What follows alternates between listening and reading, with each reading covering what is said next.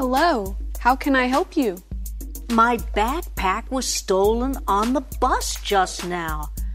My friend and I were riding bus number 13. We got on the bus at North Railway Station. I put my backpack on the empty seat next to me. When I looked up a few minutes later, the backpack was gone. Backpack. Steal. What did you have in the backpack? My wallet, passport, camera, and a light jacket. Wallet. Passport. Camera. Please fill out these forms. Form. Okay, thank you.